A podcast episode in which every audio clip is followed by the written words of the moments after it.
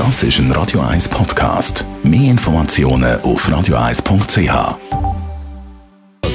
Proclaimers. Mittwochmorgen mit Radio 1, 12 ab 10 Uhr.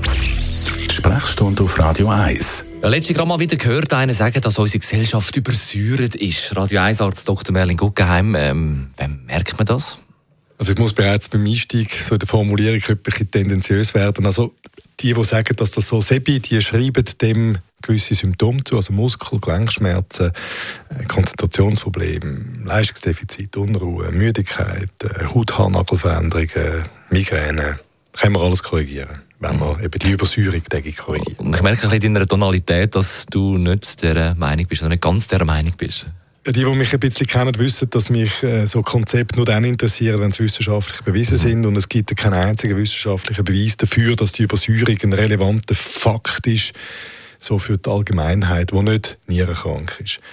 Die Theorie ist, dass wenn wir sehr viel solche Nahrungsmittel zu uns nehmen, die, die eher säurehaltig sind, also Kaffee, Tee, Fleisch, Fisch, Zucker, Brot, Käse, Eier und so weiter, Alkohol, Alkohol schon erwähnt, dann denken wir über Säure.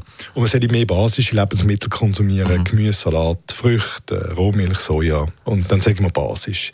Jetzt am Ende des Tages ist der Körper, ein also es ist die beste Maschine, die wir je werden besitzen, auch wenn viele von uns vielleicht gerne einen Ferrari hätten oder einen Tesla. Und der Körper hat eine extrem effiziente Maschinerie zum Säuren abschaffen, auch wenn man viel konsumiert über die Nieren, rausbisseln, ganz simpel, darum ist der Bissi so sauer, oder abschnaufen durch die Atemluft. Aber was wird denn vorgeschlagen, wenn man übersäuert ist?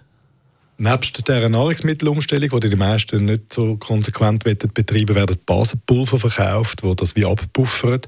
Die Basenpulver selbstverständlich kosten ein bisschen Geld, oder? Also da gibt es einen gewissen, wie soll ich sagen, einen gewissen Druck vom Markt, da die, die, die Storyline aufrechtzuerhalten. Mhm. Am Ende des Tages muss man wissen, dass die Nieren alleine bei den meisten von uns nierengesunden Menschen Zürich kann abbauen die der Verzehr von, von 6 Kilo Fleisch pro Tag würde ausmachen Von dem her glaube ich nicht, dass die Produkte notwendig wären. Jetzt, fern von dem Zynismus gibt es aber Leute, die sagen, das funktioniert für mich. Oder ich habe mich schlecht gefühlt, ich habe angefangen, die Basenpulver, Basentee, was auch immer ist, konsumieren und es geht mir besser. Und dann ist es, also, es ist harmlos per se. Also es ist nichts, mit dem man sich schadet. Also für die, die sagen, dass es hat bei mir gute Resultate, die sollten weitermachen. Aber der wissenschaftliche Beweis für die aus der Naturheilkunst stammende Theorie, der fehlt bis heute. Besten Dank, Radio 1 Arzt Dr. Merlin Guggenheim über die Übersäuerung. Das ist ein Radio 1 Podcast. Mehr Informationen auf radio1.ch.